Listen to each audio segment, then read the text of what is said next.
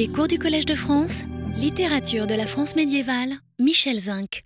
Bien, écoutez, je vous remercie de votre fidélité. Je suis très confus en vous présentant mes voeux de si mal vous accueillir, puisque vous êtes si, euh, si serré. Euh, je n'avais pas mesuré euh, quand j'ai demandé cet amphi, je pensais qu'il serait largement suffisant. Euh, l'amphithéâtre Marguerite de Navarre, où nous étions avant Noël, euh, est pris. Euh, l'amphithéâtre Maurice Alvax aussi. nous devons donc vivre comme cela et j'en suis bien confus.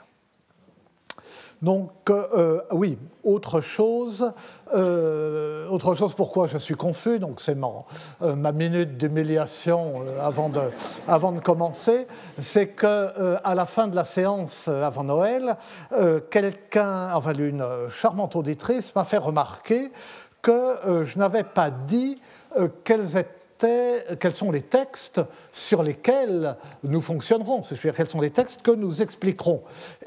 Effectivement, comme les préliminaires deviennent une sorte de véritable cours, parce que je me suis rendu compte en préparant qu'il fallait prendre les choses de plus loin que je ne pensais, le cours s'étendra donc sur euh, deux ans, et euh, c'est surtout l'année prochaine que nous verrons des textes, mais nous commencerons naturellement euh, dès cette année, et je vous je dis en un mot comment, comment nous allons procéder, bien que ça puisse changer parce que euh, je suis mal euh, organisé. Donc nous commencerons par des textes confrontant euh, humiliation religieuse et humiliation amoureuse, si je puis dire, le fou d'amour et le fou de Dieu. Donc, bon, des allusions à pas Yvain, Lancelot, etc. Mais surtout, Amadas, dans le roman d'Amadas et Idoine, Robert le Diable et le dixième conte de la vie des pères, connu d'ailleurs sous le nom de Fou. Cela, nous le ferons, je l'espère, dès ces séances. Nous poursuivrons avec un peu en marge un autre conte de la vie des pères, connu sous le nom, c'est le nom que leur donnait Gaston Paris, de Ermite accusé.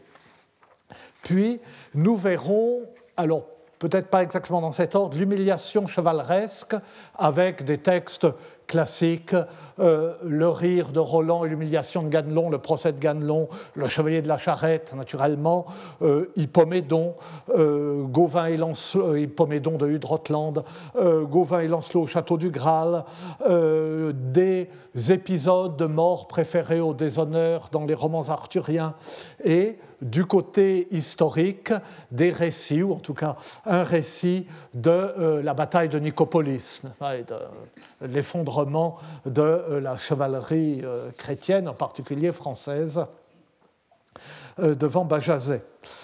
L'humiliation du pauvre et du malade, Courtois d'Arras, les congés d'Arras, Ruthbeuf, stage des Champs-Villon. L'humiliation et l'exercice du pouvoir, ce sera peut-être pas dans cet ordre, ça va plutôt avec l'humiliation chevaleresque. bon, les bourgeois de Calais, les épisodes du même type chez Froissart, surtout depuis qu'il y a le, beau livre de Jean-Marie Meuglin sur euh, euh, l'image des bourgeois de Calais, la déformation de l'histoire des bourgeois de Calais euh, dans les, récits de l'histoire de France, les récits d'exécution capitale et de déposition de monarques, naturellement le parallèle entre la déposition et la mort d'Édouard II et la déposition et la mort de Richard II. Édouard II, Hugh Spencer, et euh, Richard II déposé par euh, Bolingbroke, comme dit Shakespeare, euh, d'après Froissart. Humiliation et supériorité intellectuelle dans les fabliaux, dans le roman de Renard. Et enfin, l'humiliation sexuelle dont nous avons déjà parlé il y a quelques années à propos des rasos euh, des troubadours. Rappelez-vous, enfin pour ceux qui euh, étaient là, Gaussen Feiditz dans la raso euh, du Zerch, si je puis dire. Donc, l'histoire de Troubadour, la fille euh, la, nouvelle de la fille du comte de Pontieux, euh, dans le roman de Geoffrey, donc l'histoire de viol, etc. Euh, l'histoire de Caradoc dans la première continuation de Perceval, ce personnage contraint d'avoir des relations sexuelles avec une chienne et avec une truie, puis le, le, mantel motaillé, le lait du corps, etc. Ce genre d'histoire. Donc nous tournerons à peu près autour de ces récits, mais voyez cette cette énumération euh, euh, n'a pas grand sens et c'est euh, sur un avenir qui se déroulera, si Dieu me prête vie, encore sur l'année prochaine. Maintenant, je reprends vraiment le cours de mon propos et le cours du cours, si je puis dire. Donc, rappeler mon point de départ, la société médiévale est une société de l'honneur dont la religion est une religion de l'humilité et d'un Dieu humilié. Tel est le paradoxe fondamental. Mais dans son horreur de la honte, cette société tente à mettre plus l'accent sur la gloire de la croix que sur l'humiliation de la croix. Le Sauveur se venge par sa résurrection, par son triomphe, par celui de son Église, des humiliations qu'il a subies. Un texte apocryphe qui a eu un grand retentissement au Moyen Âge s'appelle la Vindicta Salvatoris, la vengeance du Sauveur. Et j'avais pris comme exemple le recueil euh, de poèmes carolingiens en calligramme de Raban Mort, abbé de Fulda, puis évêque de Mayence, de laudibus sancte crucis, louange de la Sainte Croix ou gloire à la Sainte Croix. Et j'ai rapidement montré en quoi c'est un exemple de ce retournement de la croix d'humiliation en gloire. J'avais en particulier fait observer que dans le premier calligramme de la croix du manuscrit d'Amiens, euh, il y a énormément de euh, manuscrits, euh, il y en a peut-être une cinquantaine peut-être de euh, manuscrits de du De Laudibus Sancte Crucis, d'au moins une dizaine du IXe siècle même, et il y en a un conservé à Amiens, mais originaire de Fulda, copié vers 830-850 à l'époque même, et c'est celui qu'a utilisé Michel Perrin, dans l'ouvrage qui vient de paraître et que j'ai utilisé, l'iconographie de la gloire de la Sainte Croix de euh, Rabon mort. Et euh, dans ce premier, le premier calligramme après ceux de la dédicace du livre, de l'ouvrage, pardon, dans euh, ce ce calligramme figure le Christ dans la position du crucifié, mais sans la croix elle-même. Le Christ est à lui seul la croix. Et la seule allusion de tout le recueil à son humiliation, contrastant avec sa puissance de créateur, de souverain du monde, de ressuscité, qu'exaltent tous ses poèmes en calligramme, cette seule allusion figure dans les deux vers inscrits dans le linge, qui est ici un linge rouge, qui voile traditionnellement la nudité du Christ en croix, mais qui est aussi comme l'expression de cette nudité euh, sous la forme d'un euphémisme, qui attire l'attention sur cette nudité tout en la voilant. Veste quidem parva hic tegitur qui continet astra, atque solum palmo claude tubique suo. Un petit vêtement couvre ici celui qui maintient ensemble les astres, et sa main renferme la terre entière. Or, donc, Michel Perrin, l'éditeur euh, d'abord du De Laudibus Sancte Crucis dans euh, la collection du Corpus Christianorum Media Evi de, de Brepols, la grande collection que vous connaissez, euh, Michel Perrin faisait observer lors du, lancement de la jeune collection où euh, paraît euh, le livre que j'ai utilisé, et dont son ouvrage est le premier, il faisait observer que sur cette image, les doigts du Christ, au bout de ses bras étendus, débordent du cadre, comme vous le voyez. Ils débordent du cadre, ou plutôt ils empiètent sur le cadre noir euh, qui euh, figure autour de l'image. Et euh, ce qui est évidemment à la fois anormal et intentionnel. C'est une façon de montrer, suggérait Michel Perrin, que les bras de Dieu enserrent le monde entier il déborde de tout.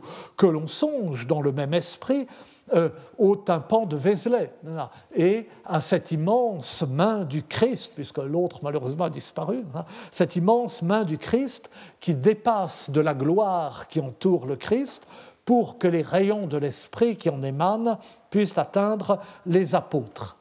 Et d'ailleurs, euh, mon euh, collègue Roland Recht observe que dans les enluminures rhénanes, les mains sont disproportionnées systématiquement de façon à accroître l'expressivité des personnages et l'expressivité du mouvement. Et là, c'est une euh, représentation très gauche, n'est-ce pas, euh, du Christ euh, en position de crucifié, mais c'est bien une miniature rhénane, puisque c'est un manuscrit de Fulda, une miniature germanique.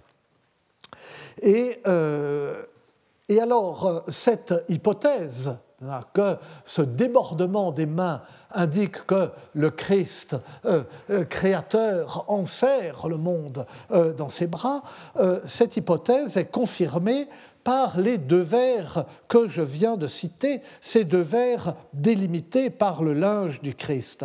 Les bras du Christ maintiennent ensemble les astres, sa main renferme la terre entière mais cette puissance est affirmée, euh, si j'ose m'exprimer ainsi, à l'endroit de sa pire humiliation, au lieu même euh, de euh, la nudité, tandis que le linge, qui tout à la fois signale et voile cette nudité, est de la couleur pourpre du manteau impérial.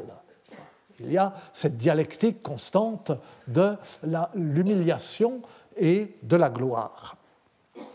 Est-ce qu'il faut donc s'étonner lorsqu'on voit comment tout cela est fortement articulé, à la fois dit et montré dans euh, le recueil de Raban mort, est-ce qu'il faut s'étonner que euh, cinq siècles plus tard, un prédicateur du XIIIe siècle, Ranulf de la Houblonnière, qui a été donc euh, chanoine de Saint-Gervais puis évêque de Paris, et c'est Nicole Berrioux qui l'a relevé, qui, a étudié cet auteur, Ranulf compare dans un sermon pour le dimanche des rameaux le Christ à un chevalier parti triomphalement pour un tournoi, l'entrée messianique du Christ à Jérusalem, et en revenant, l'épée basse, vaincu et humilié par la passion.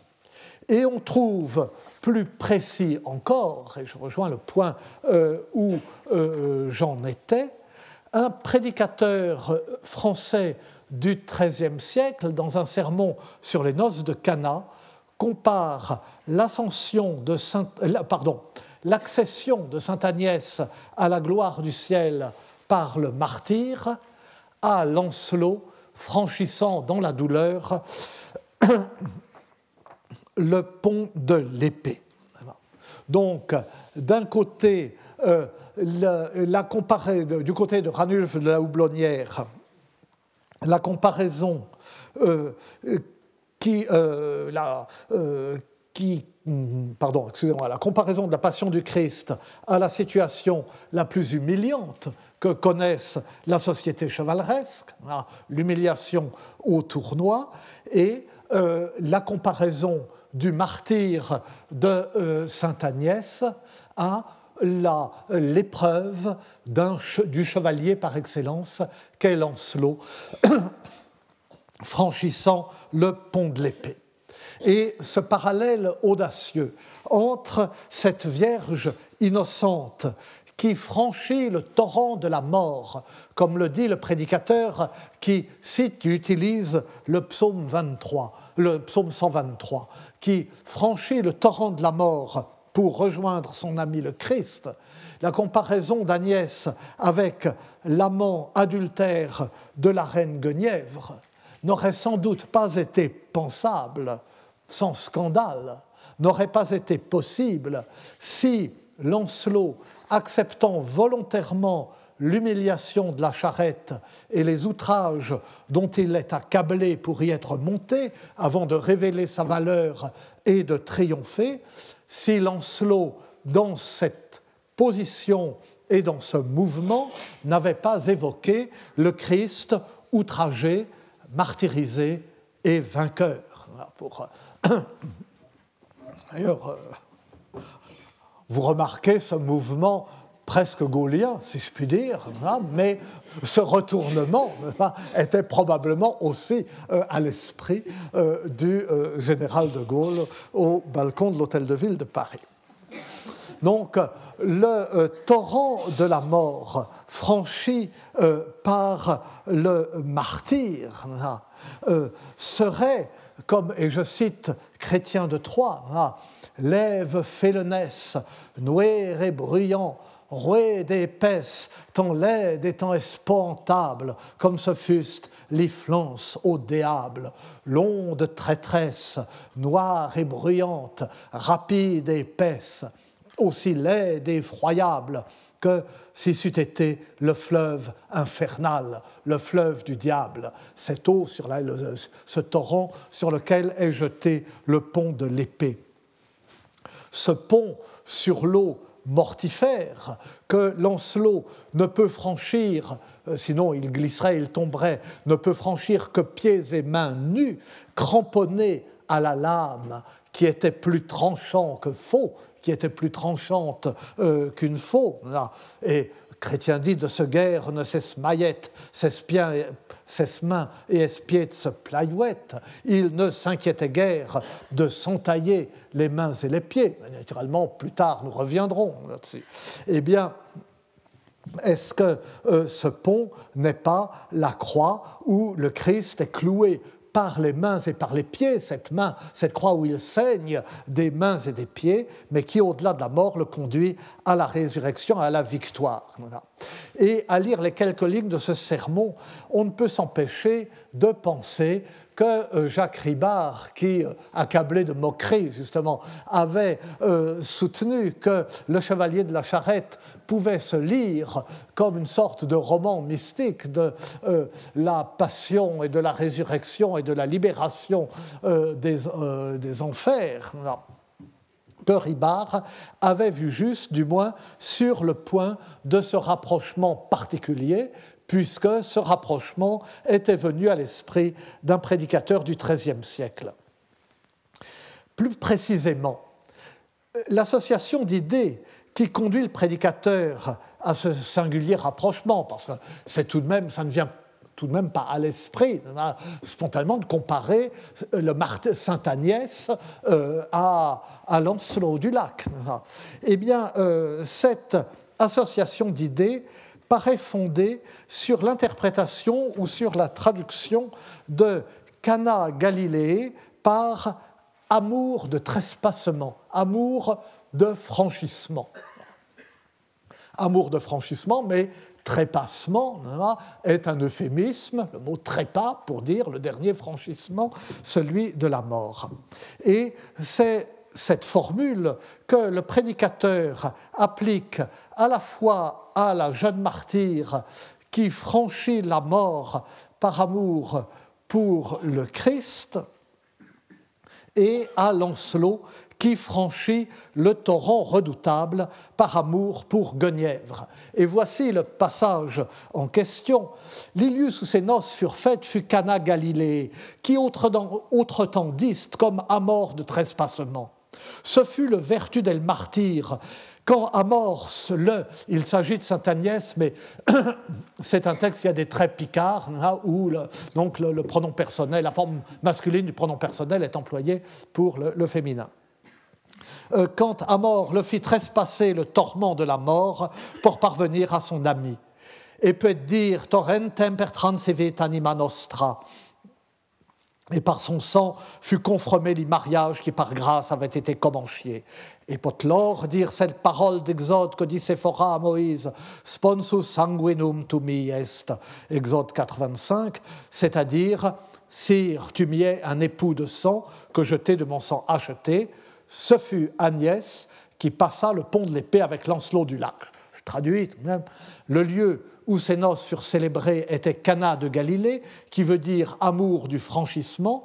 Telle fut la vertu du martyr, quand l'amour fit franchir à Agnès le tourment de la mort pour parvenir à son ami, et elle peut dire Notre âme a franchi un torrent, psaume 123, 5, et par son sang a été confirmé le mariage qui avait été commencé par la grâce.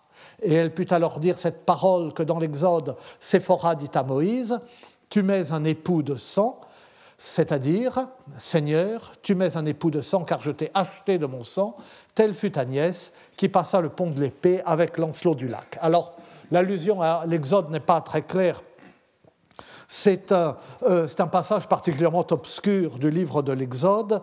Euh, donc euh, Moïse revient en Égypte avec sa femme Séphora et son fils, et il rencontre dans la nuit Yahvé qui cherche à le faire mourir. Et à, ce moment-là, Séphora circoncis leur fils avec un silex et touche les pieds de son mari avec le prépuce de l'enfant en disant Tu es pour moi un époux de sang. Sur quoi Yahvé laisse Moïse et le texte commente Elle avait dit époux de sang, ce qui s'applique aux circoncisions. Et il semble que cette circoncision sanglante ait pour but d'apaiser Yahvé. Mais enfin, euh, euh, le, rapprochement, euh, c'est vraiment le sang du martyr ou le sang versé par le chevalier qui appelle cette citation. Le sang l'emporte sur le sens, si je puis dire.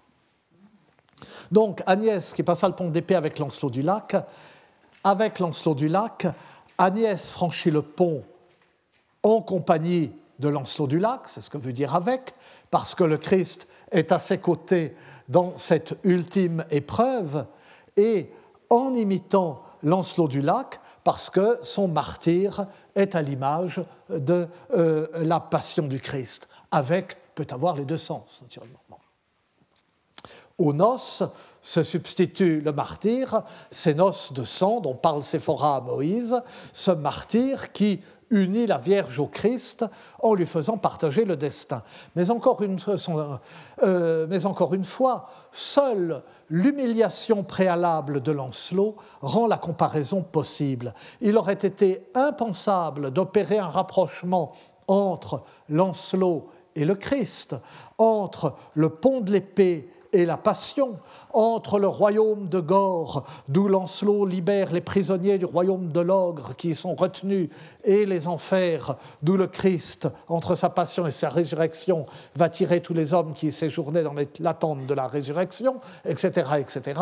Toutes ces comparaisons, tous ces parallèles auraient été impossibles si l'humiliation sacrificielle préalable de Lancelot n'avait préparé à voir en lui une figure christique à elle seule la comparaison de Chrétien de Troyes entre le torrent sur lequel est jeté le pont de l'épée et le fleuve du diable, le fleuve des enfers, n'aurait pas suffi, bien que ce fleuve du diable soit tout de même mentionné. Parce que ce, euh, fleuve du diable, dans cette euh, confusion, pas de la mythologie et du christianisme, c'est aussi bien l'Achéron. Bref, il serait absurde de prétendre que le Moyen Âge oublie ou néglige l'humiliation de la passion. Nous la voyons revenir, puisque euh, sans l'image de l'humiliation de la charrette, euh, pas de comparaison avec Agnès. Mais comment cette image ne s'effacerait-elle pas devant le triomphe de la résurrection? Donc une humiliation de la croix transformée en gloire de la croix, une humiliation de l'humilité transformée en éloge de l'humilité. La relation entre les humbles et les humiliés, qu'annonce le titre du cours, cette relation ne sera pas facile euh, à élucider. Et elle le sera d'autant moins qu'humiliation et humilité outre l'ambiguïté de leur relation, euh, qui justifie, encore une fois, dans le, titre du cours, l'emploi du mot abaissement, qui convient aux, deux, humiliation et humilité, outre l'ambiguïté de leur relation, ne peuvent être considérées que de façon tout aussi ambiguë et contradictoire par une société qui exalte cavaleria et orgueil, la vie chevaleresque et son orgueil, comme le dit euh, le premier troubadour Guillaume IX. La même société qui exalte cavalerie et orgueil, mais auquel Guillaume IX renonce cependant, exalte à la fois l'humilité et l'humiliation. Je laisse un instant cela en suspens et je viens à un point qui vient très mal dans mon développement, car ça aurait dû être un point préliminaire, un de ces prolégomènes qui fixent les choses, Mais euh, les prolégomènes euh, précédents m'ont entraîné trop loin, de sorte que maintenant euh, j'ai l'impression que cela vient comme un cheveu sur la soupe, et c'est une de ces maladresses dont je suis coutumier. Je reviens donc au titre euh, de, euh, de, ce cours. Et euh, qui annonce, et annonce encore lointaine, qu'il va étudier les des, récits médiévaux de l'abaissement. Pourquoi précisément des récits? L'humilité et l'humiliation dans euh, le monde médiéval, dans la civilisation médiévale, dans la pensée médiévale, dans les sensibilités médiévales, eh bien, cela peut être étudié autrement qu'en lisant des récits. Pourquoi privilégier euh, des récits? Alors, d'abord pour une raison contingente. Il s'agit tout de même d'un cours de littérature, et la littérature est beaucoup faite de récits, c'est vrai. Mais si c'est une contingence, c'est une contingence qui se révèle tout de même essentielle. Parce que le récit dit de l'humiliation ce qu'aucun autre discours ne peut dire et ne dit. Il existe de très nombreux travaux sur le euh, sentiment de l'humiliation dans une perspective euh, psychologique, psychanalytique, sociologique. Il y a de nombreux travaux sur la honte dans une perspective anthropologique. Les grands travaux sur la honte sont menés dans une perspective anthropologique. Ces travaux ont en commun de s'intéresser d'abord à ce qui fait que l'humilié se sente humilié et d'étudier ce qu'il ressent et les raisons pour lesquelles il le ressent. Cet intérêt, cette étude va de soi. Évidemment qu'ils ne seront pas absents de notre lecture des textes. Mais je voudrais aborder aussi l'humiliation à travers le comportement de celui qui humilie et à travers le regard de celui qui assiste à l'humiliation de l'autre et adopter ce point de vue, s'intéresser à celui qui humilie et au regard de celui qui assiste à l'humiliation. Ce n'est pas une façon d'éviter ou d'atténuer l'horreur de l'humiliation, ce qu'on est toujours tenté de faire, parce que, comme j'ai déjà dit, l'humiliation est insoutenable, donc il faut euh, un effort particulier pour l'aborder. Mais au contraire, c'est une façon d'en être pleinement atteint et directement frappé sans avoir part aux échappatoires où l'humilié lui-même peut trouver un réconfort. Le stoïcisme, l'indifférence, la provocation, le retrait en soi-même, la conscience d'un châtiment mérité, ou le sentiment du devoir accompli, ou le courage de la souffrance acceptée, ou le sentiment de la supériorité de la victime sur le bourreau, ou le refuge en Dieu, ou tant d'autres choses. Mais euh, si on s'oblige à avoir le point de vue, un point de vue extérieur, à refuser les consolations que l'humilié s'adresse à lui-même, de façon, c'est pire encore. Ce point de vue, cependant, n'est pas, ou n'est pas seulement de ma part, un choix. Il m'est imposé, encore une fois, du seul fait que ce cours est un cours de littérature. Et là encore, cette contingence dont je parlais au début pour me moquer de moi-même, elle a un sens. Des récits. Un récit est un monde de signes. Le récit n'existe que par les signes. Et nous avons vu au début que l'humiliation n'est faite que de signes. Elle est soit la transformation d'un fait en signe par son interprétation par ou par son intention, soit un signe qui a la réalité et l'efficacité du fait. C'est ce que disait Simone Veil dans euh, la euh, citation que j'ai faite euh, en commençant. Un récit suppose aussi le regard extérieur du lecteur. Il se déroule sous ce regard. Et tout dans l'humiliation est affaire de regard. Tandis qu'à l'inverse, un des paradoxes de l'humilité est de n'exister que dissimulé, de ne pouvoir s'affirmer. Une violette qui pointe la tête au-dessus de l'herbe n'est plus une violette, ou perd sa qualité de violette. Donc, le regard du lecteur n'est pas seulement extérieur à l'humilié, mais aussi extérieur à celui qui humilie. Il tient à distance l'un et l'autre. Évidemment que le lecteur ne s'identifie pas non plus à celui euh, qui euh, humilie. Le récit de l'humiliation attire l'attention sur, par cette distance, par ce jugement porté sur celui qui humilie. Euh, le récit d'humiliation attire l'attention sur la volonté d'humilier et sur le plaisir pris à humilier.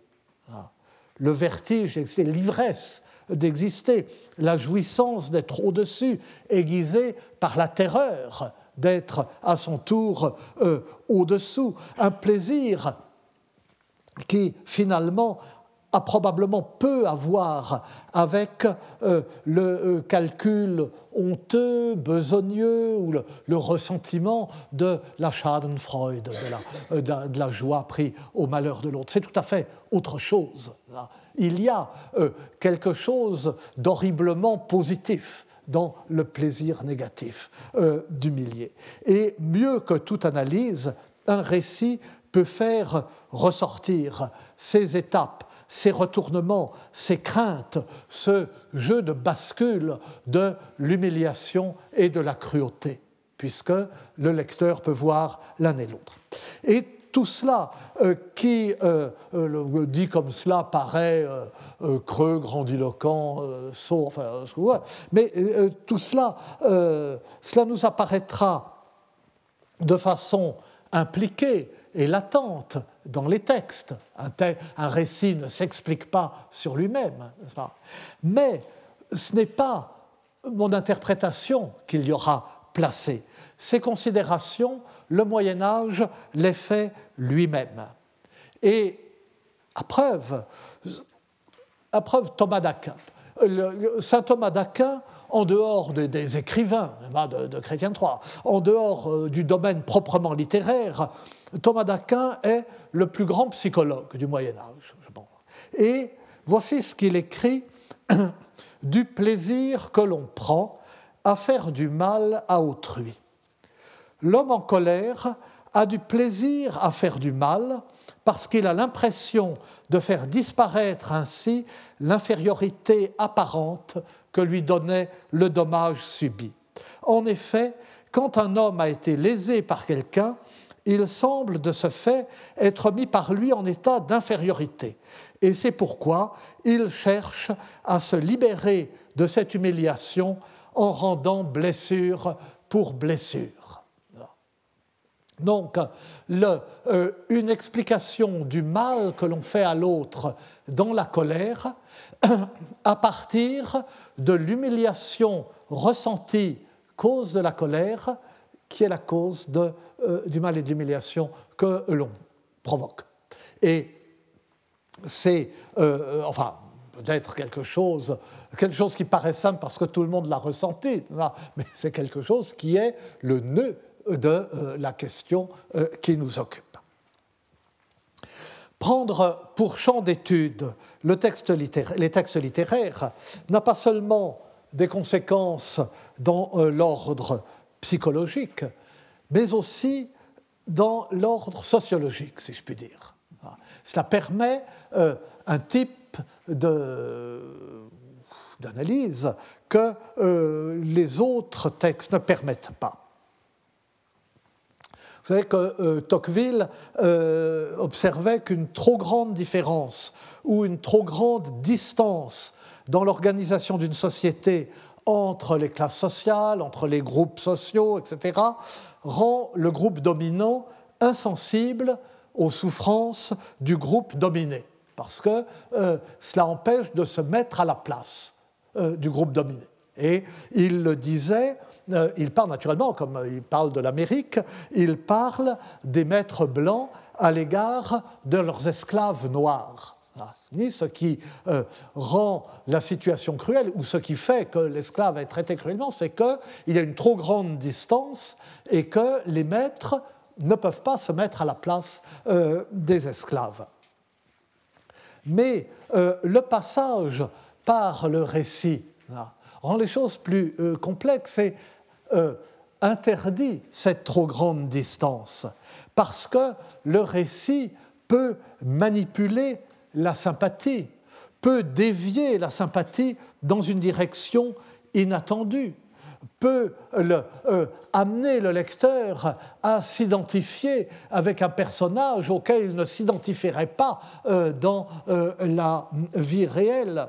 Il peut rapprocher du lecteur tel personnage ou tel groupe qui, dans la réalité, serait trop loin de lui euh, pour qu'il puisse compatir. Le, récit peut aussi prendre le lecteur à revers, il peut être ironique, euh, etc. Euh, c'est d'ailleurs ce qui fait qu'on peut être témoigner peu de compassion pour son prochain dans la vie réelle et pleurer facilement au cinéma. C'est un cas fréquent. Et Tocqueville lui-même euh, est dupe de ses effets et de ses possibilités. Ce n'est pas vraiment un littéraire, lui. Et on le voit parce que, donc, après cette remarque, ou à l'appui de la remarque qu'il vient de faire, il prend pour exemple la lettre de Madame de Sévigné, la célèbre lettre de Madame de Sévigné, sur la répression de euh, la jacquerie bretonne. Et il ne voit pas hein, euh, qu'elle est très certainement ironique et que euh, euh, l'approbation appuyée ostensiblement indifférente euh, de, à de la, répression qu'on trouve dans cette lettre. Et la description complaisante des horreurs de cette répression sont en réalité une, une expression de l'indignation dire, euh, euh, bien sûr, mais comme on a raison de couper en petits morceaux, enfin, c'est pas ce qu'on fait. Ah oui, oui, oui, c'est très bien. Bon. c'est pour faire, c'est pour montrer ce que le procédé a euh, d'inacceptable. Et ce que la marquise ne dit pas parce que c'est un grand écrivain, et ce qu'elle ne dit pas aussi par prudence peut-être. Et de même, pour en venir tout de même à l'époque qui nous occupe, les récits euh, de la jacquerie proprement dite, de ce qu'on a appelé la jacquerie, la grande jacquerie de 1358. Les récits qu'en donnent les chroniqueurs du temps, Froissart par exemple, et que euh, Tocqueville prend aussi en exemple, bien que plus brièvement. Eh bien, ces récits euh, dont, dont, nous parlerons certainement, et nous verrons qu'ils sont amplifiés dans l'horreur et dans la cruauté par la terreur et par l'humiliation qu'ont provoqué les Jacques eux-mêmes. Il y a chez Froissart, par exemple, il y a un lien narratif, un enchaînement du récit qui est aussi un enchaînement de la pensée entre la scène euh, du euh, marché de mots et euh, le récit de euh, la répression qui le suit. Vous savez, Isabelle de Bourbon, qui était la, la femme du dauphin Charles, du futur Charles V, et d'autres très grandes dames sont trouvées coincées dans Meaux par les Jacques, qui arrivaient et qui voulaient leur faire ce qu'ils avaient fait aux femmes et aux filles des seigneurs des châteaux environnants, c'est-à-dire les, les, violer et les tuer. Et elles ont été libérées. Alors ça a été une terreur vous imaginez, et elles ont été libérées in extremis par le comte de Foix et euh, le fameux capital de Buc, euh, Jean de Grailly, avec cette verve gasconne. Et puis ensuite, euh, la répression, c'est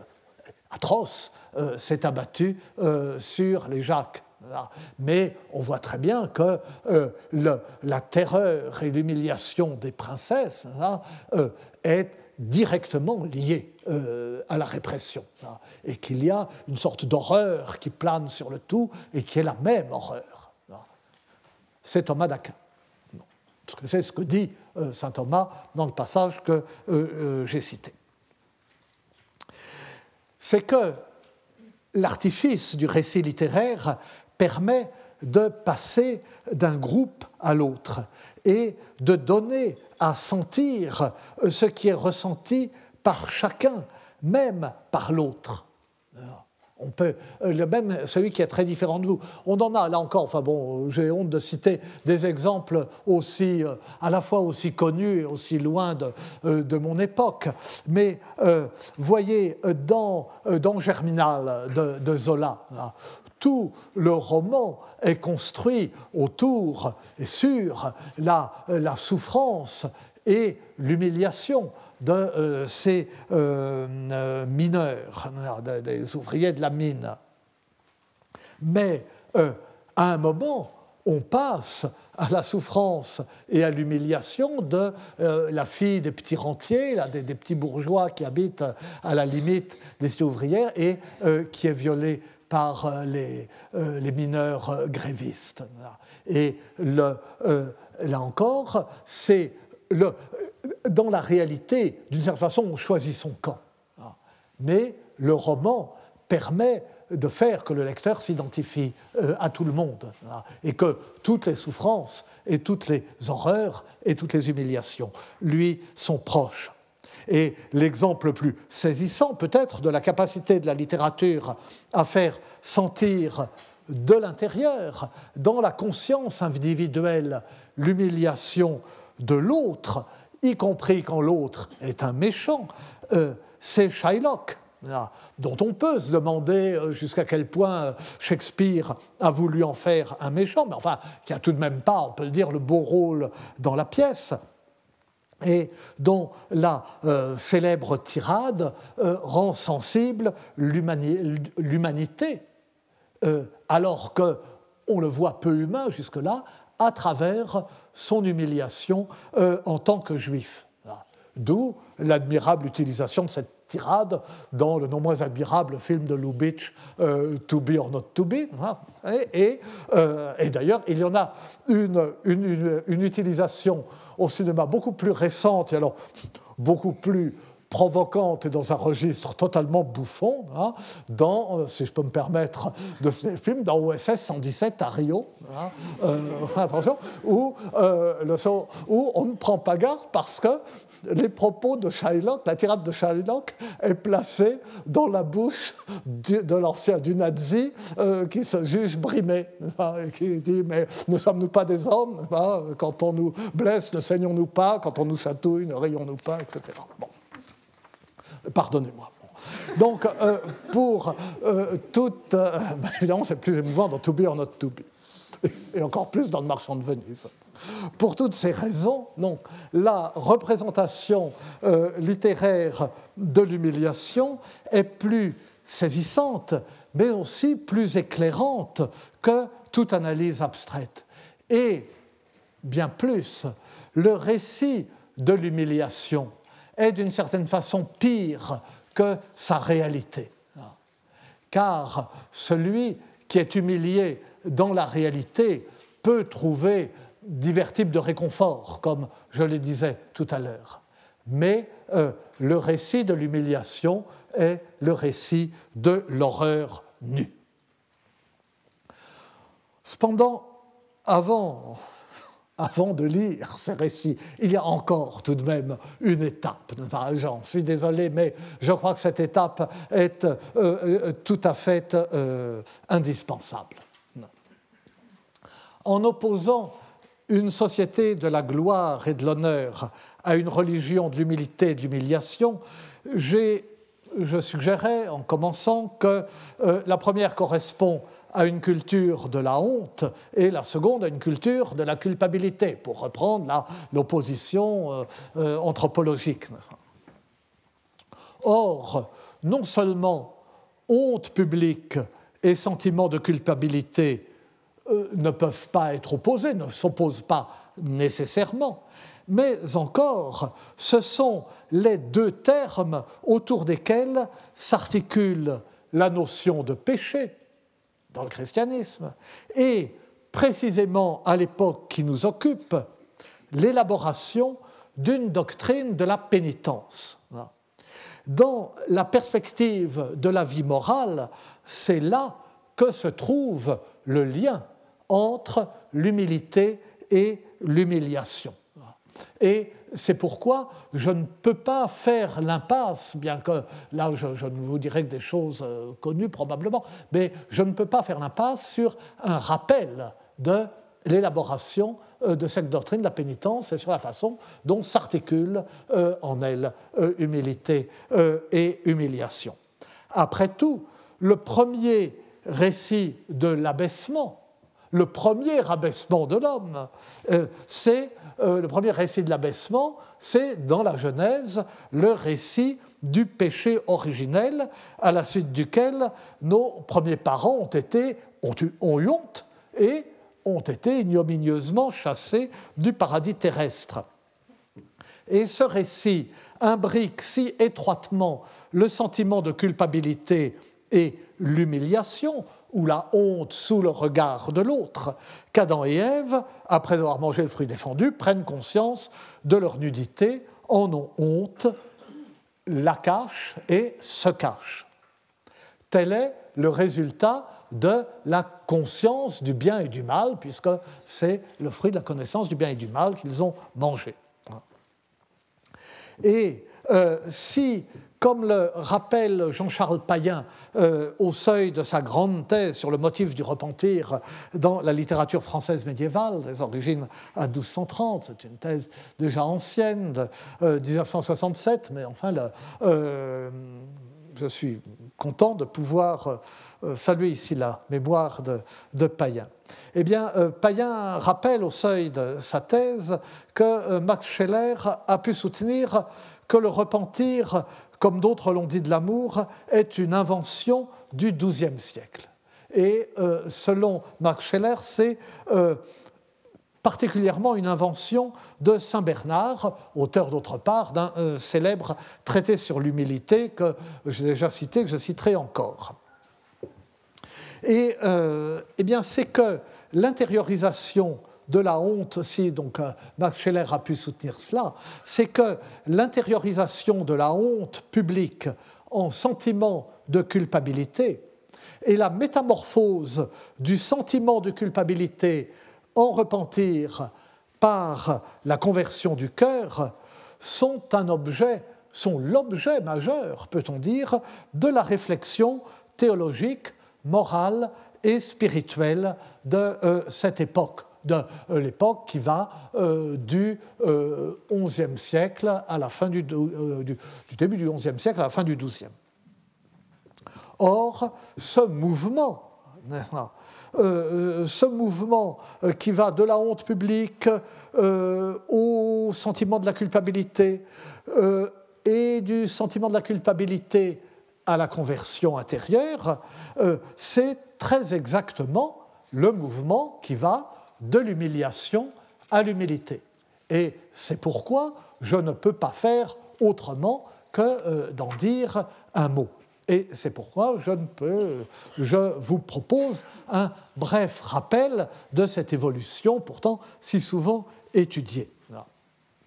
Vous savez que euh, la conception et la pratique de la pénitence dans l'Église primitive sont très mal connues. L'épître de Jacques dit que les membres de la communauté doivent confesser leurs péchés les uns aux autres.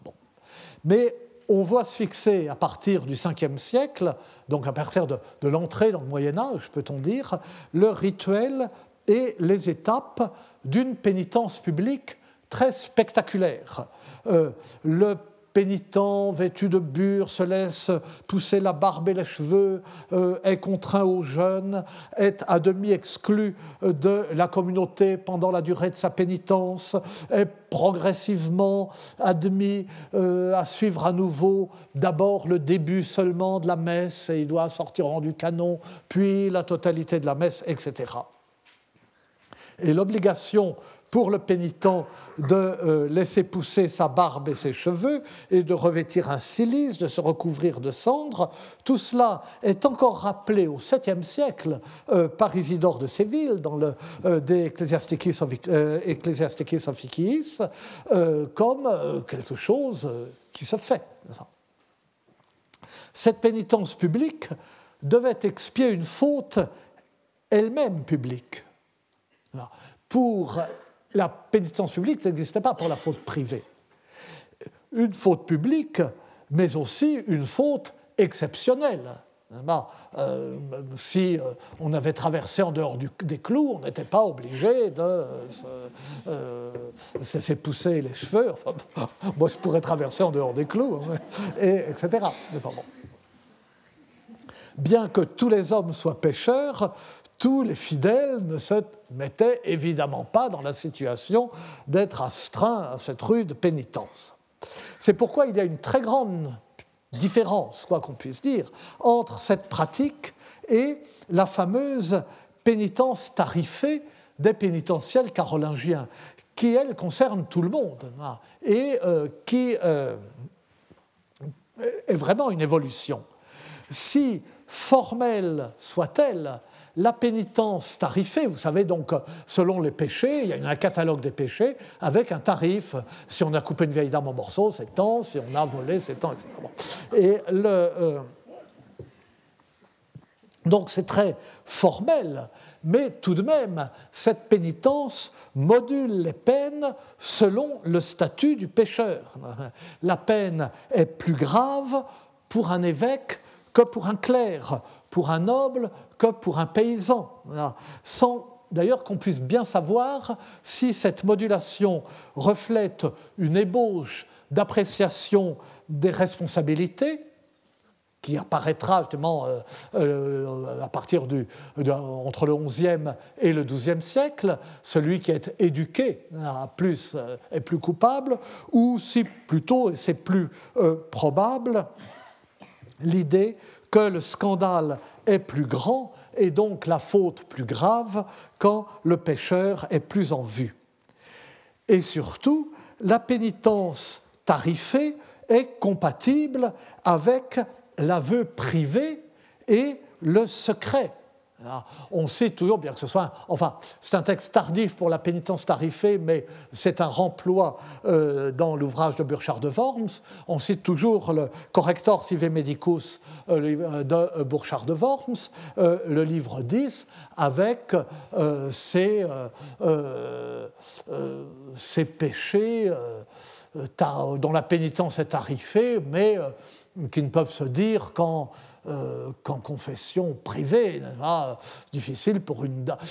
les questions du confesseur, euh, ça dira demander mais est-ce que euh, tu t'es introduit un poisson dans le sexe? Est-ce que tu l'as fait frire? Et est-ce que tu l'as donné à manger à ton mari pour augmenter sa puissance virile?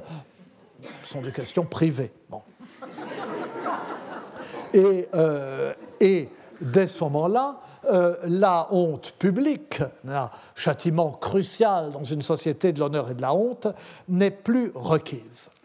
Cependant, alors même que la pénitence est en voie de devenir privée, l'idée exprimée par saint Augustin qu'à un péché public doit correspondre une pénitence publique et à un péché secret une pénitence secrète donc que le péché public est plus grave parce que la pénitence publique est plus douloureuse que la pénitence secrète, cette idée perdurera très longtemps.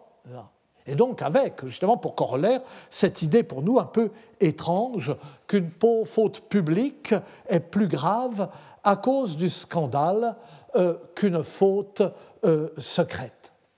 Et ainsi, dans les textes qui interprètent les trois résurrections opérées par le Christ, la fille de Jaïr, le fils de la veuve de Naïn et Lazare, comme l'allégorie de la mort par le péché et de la résurrection par l'absolution du péché, hein, eh bien, euh, on voit une gradation dans la gravité du péché mortel euh, dans euh, le temps pendant lequel le, mort a été mort, de la fille de Jaïr qui vient juste de mourir alors que Jésus est déjà en route pour aller la visiter, au fils de la veuve de Naïn, mort depuis plus longtemps mais pas encore enterré, et à Lazare, mort depuis plusieurs jours et qui sent déjà, comme le dit euh, euh, sa sœur. Et ce critère de gravité euh, est l'endurcissement dans le péché, mais c'est aussi le fait que le péché soit ou non public.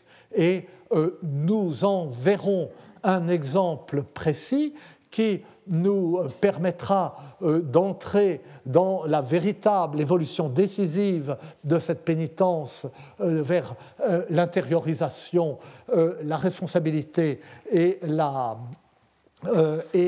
conversion, mais nous verrons cela la semaine prochaine. Je vous remercie. Retrouvez tous les contenus du Collège de France sur www.colège-2-france.fr.